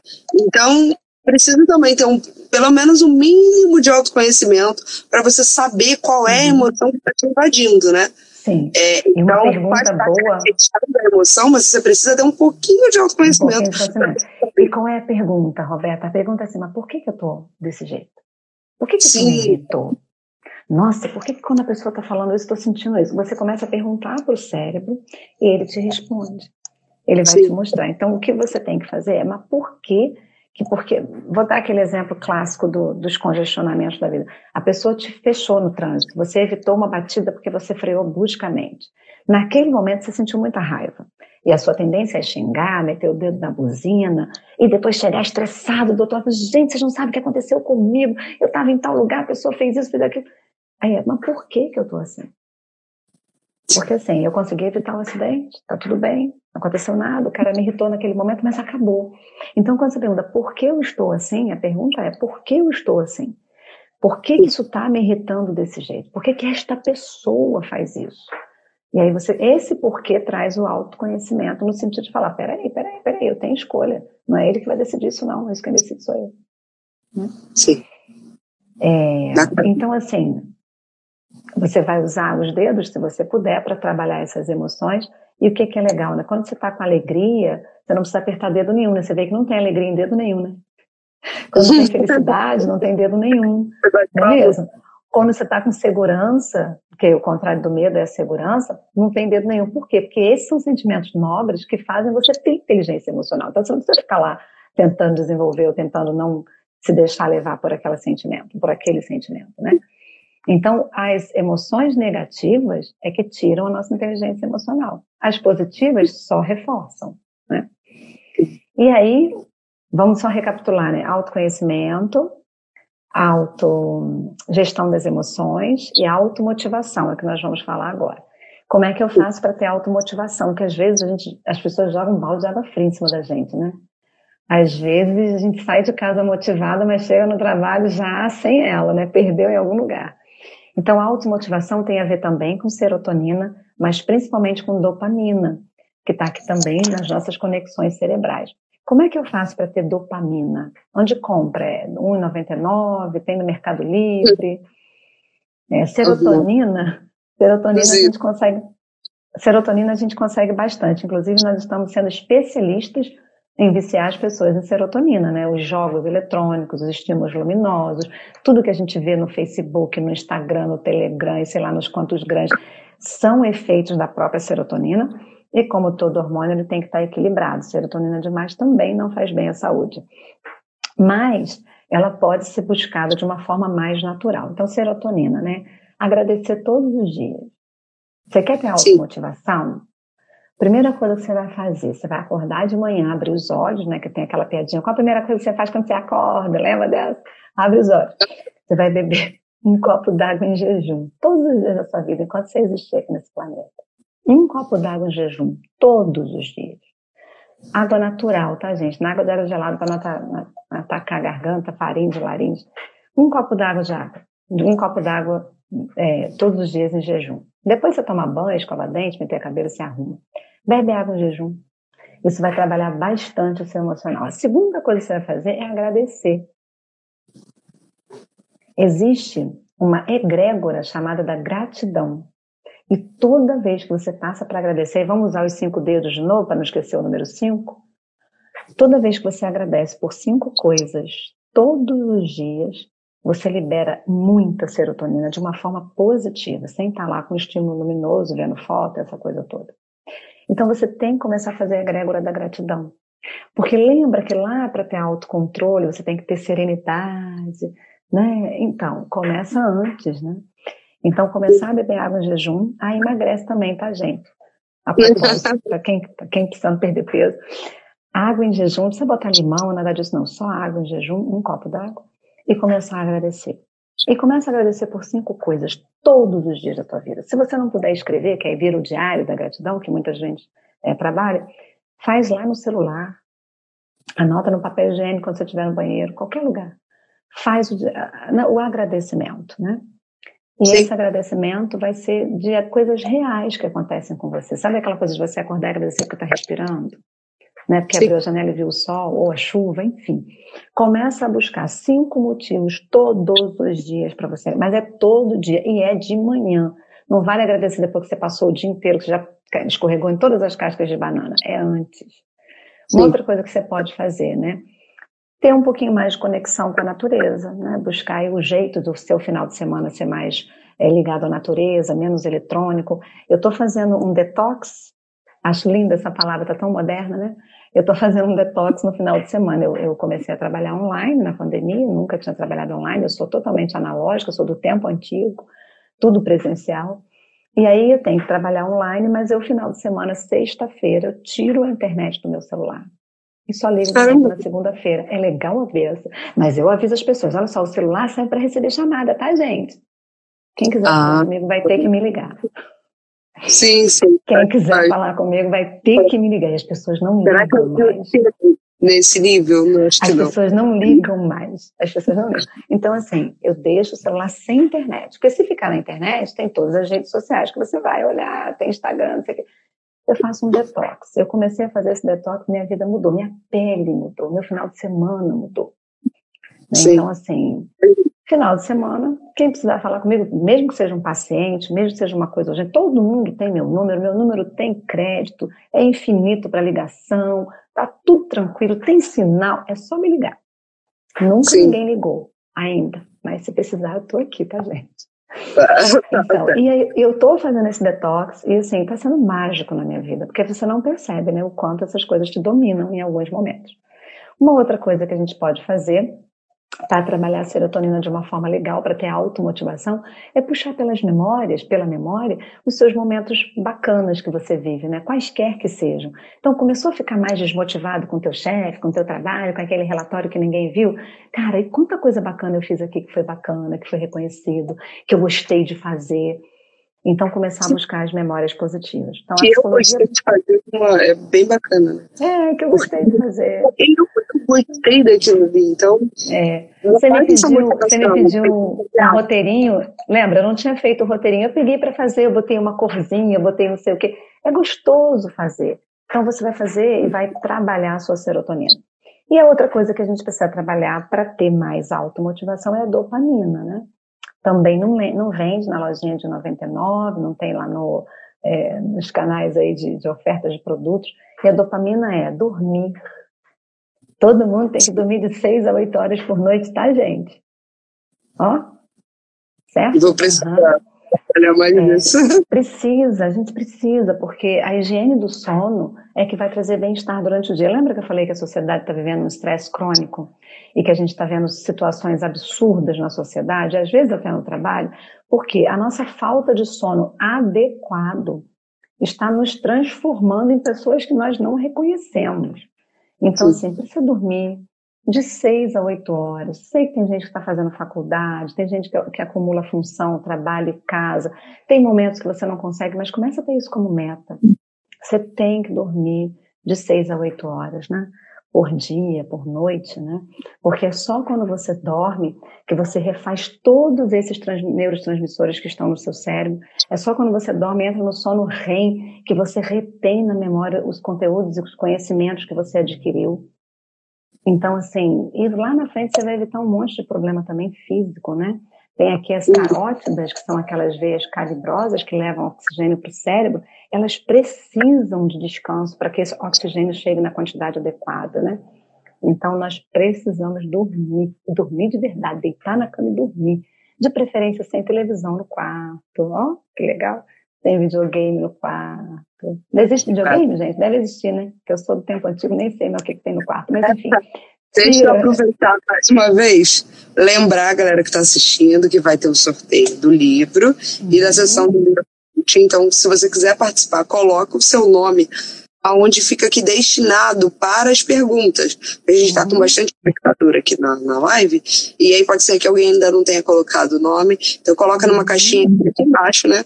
É, destinado para as perguntas. E você coloca o seu nome que a gente consegue fazer a, o sorteio no final. Já até estou colocando aqui o, os nomes da galera que está colocando para a gente usar o sorteador aqui no final da, é. da live. E tá aí, bom? gente, quem ganhar um livro, depois vai fazer uma foto com o livro ou faz uma uma selfie ou uma foto tirada por alguém para eu poder postar o livro e quem ganhar a sessão a gente faz um print da sessão para colocar lá. E aí dopamina, então dopamina é como? Você tem que dormir. Gente, você tem que dormir. Você tem que desapegar e tem que dormir. Em algum momento você vai encontrar esse caminho, precisa dormir. A outra coisa é fazer alguma coisa né, que traga para você diariamente é, alegria, satisfação, sei lá, que seja ouvir a sua música, dançar, é, ver o seu videozinho lá do TikTok, essas dancinhas que o povo faz, que são bacanas, que tem atividade física envolvida, inventa alguma coisa para você se sentir leve, se sentir bem, nem que seja cantarolar por aí, no, por onde você passa, né? E a outra coisa é comemorar as conquistas diárias. Então, assim, quando você fala de dopamina, além de dormir, além de fazer alguma coisa que você goste, e você tem que comemorar. Nós precisamos Sim. comemorar. Nós precisamos comemorar pequenas vitórias. Então, assim, pequenas vitórias no final de uma jornada viram grandes, grandes vitórias. Ninguém chega ao topo de uma escada sem começar pelo primeiro degrau. Então, a gente reclama muito, critica muito e comemora pouco. Então, assim, que bom que deu certo. Que deu certo o quê? Ah, eu cheguei à hora certa, não atrasei hoje. Enfim, então começar a comemorar, mas comemorar com força, com vontade, fazer uhul, né? Para aquilo que é uhum. bacana. Porque vai Sim. fazer diferença, né? E você vai ter automotivação. E você acaba motivando as pessoas, né? Você não vai viver é como poliana, né, brincando, brincando de jogo do contentamento. Mas quando você comemora pequenas vitórias, você está com dopamina a seu favor. Sim. Gente, querem fazer alguma pergunta? Tem alguma pergunta, Roberta? Alguma coisa, é, algum comentário que você queira trazer? Ah, não, estou olhando aqui também se tem alguma pergunta, se o galera uhum. muito bem. Não. Tá. Mas gostaram do sorteio, o negócio sorteio e botaram o nome. Ah, que bom. Então, as três primeiras medidas são, estão aqui nas suas mãos, né? Autoconhecimento, gestão das suas emoções e automotivação. As próximas medidas que nós vamos falar, e lembra que a gente estava falando das medidas para ver se a pessoa tem ou não inteligência emocional? Então é assim que você vai vendo, né? Como é que está o autoconhecimento dela, como é que ela dá conta das emoções, como é que está a motivação dela. E aí você vai, a sua própria, você vai percebendo, ah, eu acho que eu tenho mais, eu acho que eu tenho menos, acho que posso trabalhar mais isso. E o próximo quesito seria a empatia. A empatia é uma das medidas intra, interpessoais e não intra. Empatia é a capacidade que eu tenho de me colocar no lugar do outro, ou não, de não calçar as chinelas do outro. Então, quanto mais empatia você tiver, mais chance você tem de trabalhar a inteligência emocional. E empatia também envolve simpatia, né? Ser simpático, ser gentil, contrário de apatia e antipatia. Adoro essas palavras todas, parece um. Então, tem gente que é antipático, né? Sim. Que não é a pessoa simpática, tem gente que é apático. Então, quanto mais a pessoa vibrar nessa faixa né, de antipatia e de apatia, menos empatia ela tem. Existe até teste para você testar, fazer para a tua empatia. E a gente tem uma doença chamada síndrome de Asperger, que é baixíssima empatia, que está dentro aí do aspecto autista. Então, tem que trabalhar a questão da empatia para você ser mais genuíno em se colocar no lugar do outro. E o que, que empatia gera? O que, que ela faz no nosso cérebro, né? Ela gera autoconfiança, ela gera confiança no outro. Empatia gera um, um clima mais agradável, cria né, um clima mais agradável se for um ambiente corporativo. Em casa, da mesma forma, quando você se coloca no lugar do seu esposo, da sua esposa, do seu filho.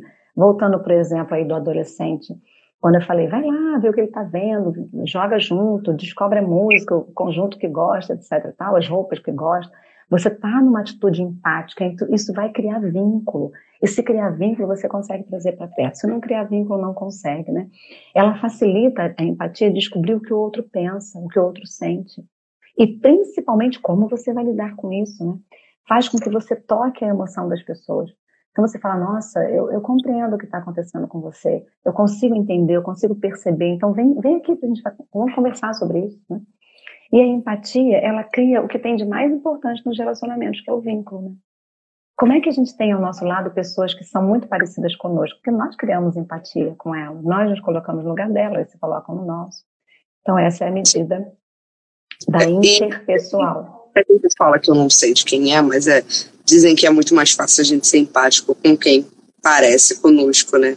Mas pode ser um exercício também fazer é, essa, essa, empatia com as pessoas que não que não que não são tão parecidas conosco, né? Colocou se nos colocar no lugar dela, como elas pensam, como elas agem, é, o, o, sentimento, né, que gera no, no outro. Sim. E é um exercício para nós também, né? Porque Sim. agradar a quem me agrada é fácil. Quero ver você Sim. agradar a quem te desagrada. Né? Isso é mais difícil. E aí, o que, que você libera quando você trabalha em empatia? Você libera endorfina e ocitocina. São dois neurotransmissores também muito importantes para a nossa inteligência emocional.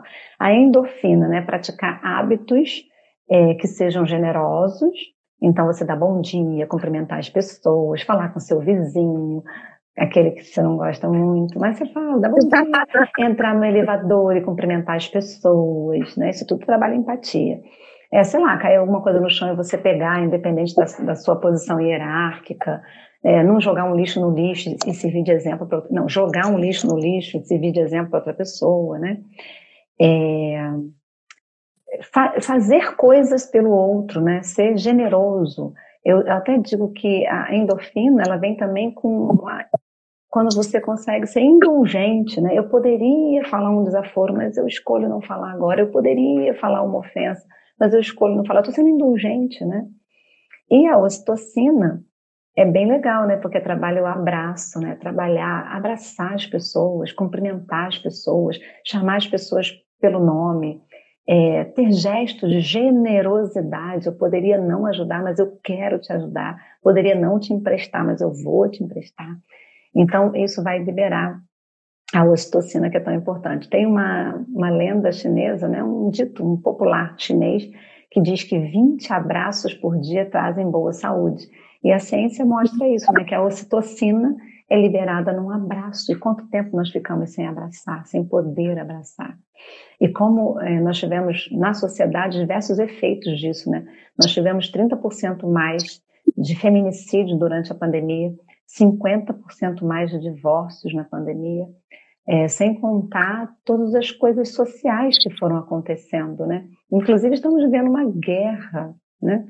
Atualmente não é a terceira, mas é uma, uma guerra bem significativa. Por quê? Porque as pessoas vão perdendo esse senso empático de se colocar no lugar do outro, de, de ver as razões do outro e de se aproximar e trazer para perto, e, e o embate está muito grande. Nós, se nós pegarmos as notícias né, das grandes metrópoles, todo dia tem gente assassinando pessoas por motivo torpe, né? É, uma cadeira do shopping que o outro sentou e eu queria, um, um, alguém que atravessou a rua, né, alguém que atravessou a rua e, e, ficou com o carro na faixa de pedestre, enfim, um lanche, enfim. É, e aí, por isso que eu falei do estresse crônico, né? Também nós não aprendemos a ter inteligência emocional, nós estamos exercitando isso como humanidade, e ao mesmo tempo as pessoas estão muito desgovernadas, né? muito vibrando naquela faixa da, das condutas mais negativas. Então, tudo vira motivo para uma grande guerra.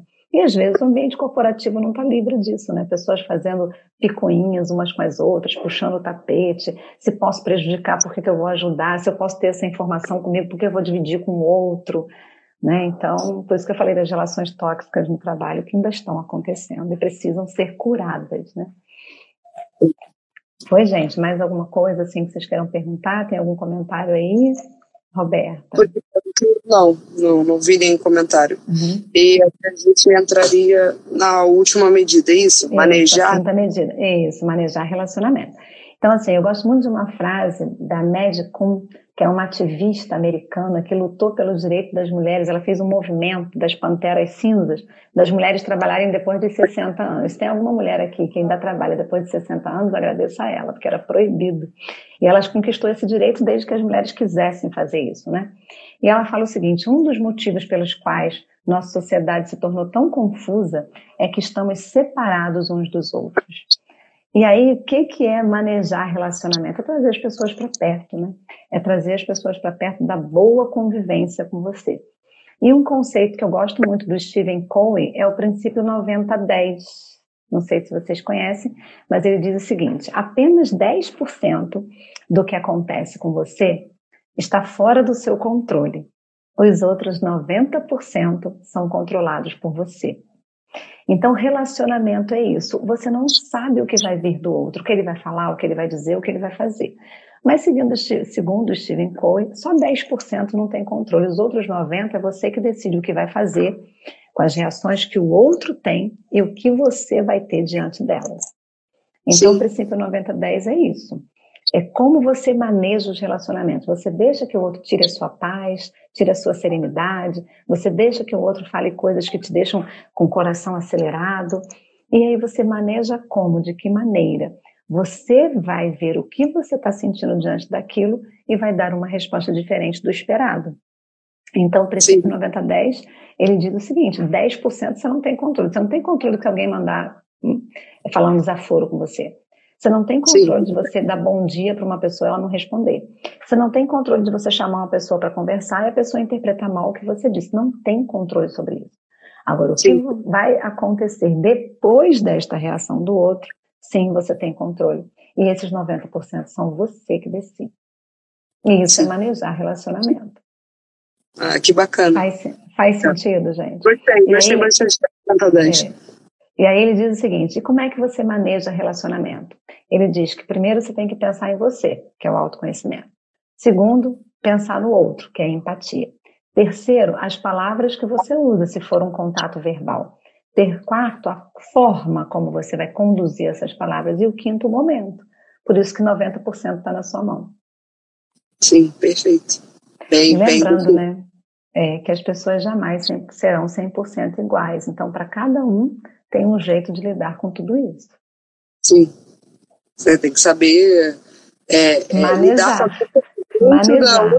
É, é manejar, né, como aquele controle. Perfeito, perfeito. Uhum. Bem, bem bacana. Então, aí, medimos. Medimos, com certeza. Emocional. Uhum. Eu, eu encerro novamente com o Gilbert Arland, que ele fala: quando um arqueiro erra um alvo, vai buscar o erro dentro de si mesmo e não no alvo. Se você não acerta o alvo, isso não é culpa do alvo. Para melhorar sua mira ou sua pontaria, melhore a si mesmo, busque aperfeiçoar. Ah, que então, bacana. Perfeito. Vamos buscar nosso aperfeiçoamento sempre. Sim, com certeza. Precisamos, né? Eu acho com que, certeza. Que é, é, a gente não. A gente melhora, né? A gente aperfeiçoa. Então, se eu acho que hoje a minha medida ela tá falha em alguns desses pontos, desses, desses cinco pontos, eu tenho que buscar aperfeiçoamento, né? Não quer dizer que 100% das vezes a gente vai estar tá blindado a todas as situações, né? Mas Não. esse faz parte da inteligência. Faz parte. Do, do autoconhecimento, de, de ganhar é, mais inteligência emocional. Acho que Sim. tudo que você pontuou e, e, e mostrou pra gente em dados, né? É, é, dá para realizar uma utopia. É possível, é possível. E tem, e tem muitas atitudes que são até simples, é que se a gente começar a praticar, o resultado vem. Mas só a informação não resolve. Eu tenho que arregaçar minha manga e botar a mão na massa, né? Com certeza, com certeza. Se trabalhar, né? Se Sim. perceber. Sim, ótimo. É, vamos para o sorteio? Vamos embora.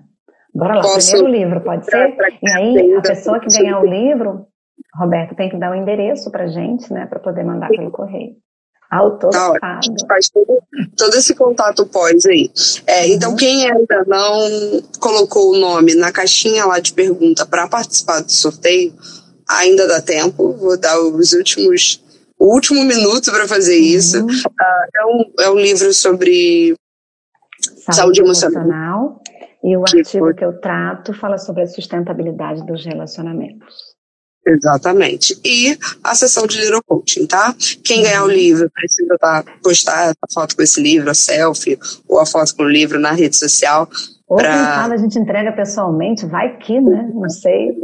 Alguém que você possa ter esse, é, esse. Entregar pessoalmente. É, e a sessão de Little Coaching vai fazer um print aí da, dessa sessão para também aparecer na, na, nas redes sociais. Deixa eu ver aqui quem botou o nome aqui. Uh, quem ainda não tinha colocado foi só uma, eu já coloquei aqui o nome dela. Uhum. Maria. Posso sortear? Você quer sortear? É, tem Como quantas pessoas aí? Me fala o número, que eu, você fala quantas pessoas tem, eu falo o número, que eu não estou vendo a lista. Eu não tenho acesso não, a essa lista. É. Um, dois, três, quatro, cinco, seis, sete, oito. Temos oito nomes. Oito nomes? Eu gosto do número par. então já sabe. Então, dois, vamos, pedir, vamos pedir oito. Oito. As pessoas elas não sabem a, a ordem que elas não, estão aqui. Não sabe, é. A última pessoa que colocou o nome, né, que seria o número oito, é a Maria Carlos. Ela está assistindo aqui a gente. É, gente, ela acabou Maria de... Carlos é uma sortuda. Ela foi sorteada na live de ontem. Mentira! Ah, meu Deus! Ela foi sorteada na live de ontem. Ela vai ganhar uma sessão com a Priscila Tisse. Então vamos e... fazer o livro para Maria Carlos. Gente, ela é muito sortuda. Ai, que maneiro, que bacana. Foi, ó, foi ela mesmo. Uhum. Maria Carlos é o Então, mandar o livro para você, deixa o endereço aqui para gente. Autografado. E ontem Exatamente. eu dei uma sessão com a Priscila Tisse, que é uma terapeuta holística integrativa, e ela assistiu a live sobre as mães, né? É, maternidade real no mundo atual. Ai, que bacana, que legal. Eu é, acho que é agora... mesmo, né? Com esse nome só pode ser. É, Maria Carlos, fala ser você. Oi, você de novo. E agora a gente tem o outro, o outro sorteio, que é a sessão ah, de. Então, vou fazer agora número ímpar. Hum, número vamos um. Lá. Vamos ver qual é o número um. Quem ganhou, número um, deixa eu até é. confirmar, porque eu anotei aqui, mas eu vou confirmar. É a Liliane Diniz. Foi a primeira a colocar o nomezinho dela aqui. Liliane então, Diniz. Liliane. Eu não sei se ela ainda tá aqui na live, tá. mas ela tava. Ah, deixa eu dar uma olhadinha se ela ainda tá aqui assistindo a gente. Tá, sim, tá assistindo a gente. Liliane Diniz. Então, responde aqui se você viu, que você está sorteada também. Você vai uhum. receber essa parte de Lira Coaching. Isso. Deixa eu mandar uns oizinhos aqui para umas pessoas que eu estou vendo. A Maria Carlos estava na live de ontem. Maria Helena, que é minha mãe. Beijo, mãe. Sua bênção. é, que legal. É, Isabela Visoni está aqui também. Beijo, Isabela. Deixa eu ver mais quem aí que eu não, não falei, né? E todo mundo que está aqui também, muito obrigada pela presença, pela participação. Né? Isabela, aquela que me chama de mãe Nutella, acho tão divertido isso. uh, ó, então, a Liliane. Liliane está agradecendo, ela, Liliane. Que bom, que bom. Vamos marcar. Só passar o seu contato e a gente entra em contato para poder marcar. com a gente por inbox ou direto com a Andrea pelo inbox. Uhum. Uh, seus dados que a gente faz essa, essa ponte. A Maria Carlos também. Parabéns. Para a gente mandar o livro. Sortudésima. E quem está assistindo aí, é, eu acredito que também tenha sido presenteado com essa live que, que foi excelente. Falamos de, de um assunto muito bom sobre as relações, sobre a autopercepção, sobre esse autoconhecimento, que a gente tanto busca e que a gente deve buscar. Eu acho, acredito que, que buscar a inteligência emocional tem que ser um, um exercício diário, né?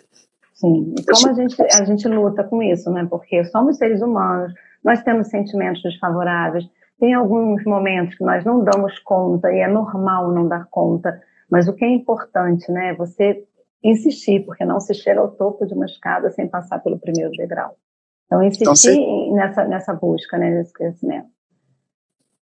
A Liliane botou aqui a live foi enriquecedora demais. Gratidão ah, por compartilhar conhecimento. É, Para todo mundo que assistiu e quem não conseguiu assistir a live completa, ela vai ficar salva aqui no, no nos vídeos do Instagram, né, o antigo IGTV, ela também vai para o formato podcast, lá no podcast da CIS, e fica disponível também no YouTube. Então, quem tem até às vezes o YouTube Premium consegue assistir em qualquer lugar, né, colocar num fone de ouvido também, assistir. É, sem aproveita o congestionamento para ver live. Exatamente. Então dá para assistir o conteúdo depois. Quem não conseguiu pegar tudo, pode assistir depois a live em todos esses outros formatos, tá bom? Te agradeço. Agradecer, agradecer muito o convite, tornar a falar da Cíntia, né? Que nos Exatamente. trouxe essa parceria maravilhosa que eu espero que perdure. Né? Com certeza. O deputado Renato Zaca também, parceirão de sempre, né? incentivador de sempre, não podemos deixar de falar. Sim. É, em breve eu mando aí o nosso mimo da Assist também para você. Tá Espero poder entregar até pessoalmente, tá bom? Sim, vamos Obrigada faz isso. por essa noite, por, por, é, por compartilhar tanto seu conhecimento, seus anos aí na estrada, de carreira, de, de, de missão, que eu acredito que é além do, da sua profissão. É Sacerdócio, é... né? Sacerdócio. Exatamente. É Muito obrigada, tá? Eu que agradeço. Namastê, Obrigado. gratidão. Uh, os contatos que fizerem aqui conosco eu passo para vocês é, referente ao, aos, aos, sorteados, tá bom? Tá ótimo, te agradeço muito. Vou compartilhar essa depois. E aí você pode compartilhar nas suas redes também, tá bom, gente? Tá muito obrigada, uma boa noite a todos que, que assistiram. Ficamos aqui por aqui com mais uma live do Clube do Conhecimento. Um abraço, uma boa noite. Até a próxima.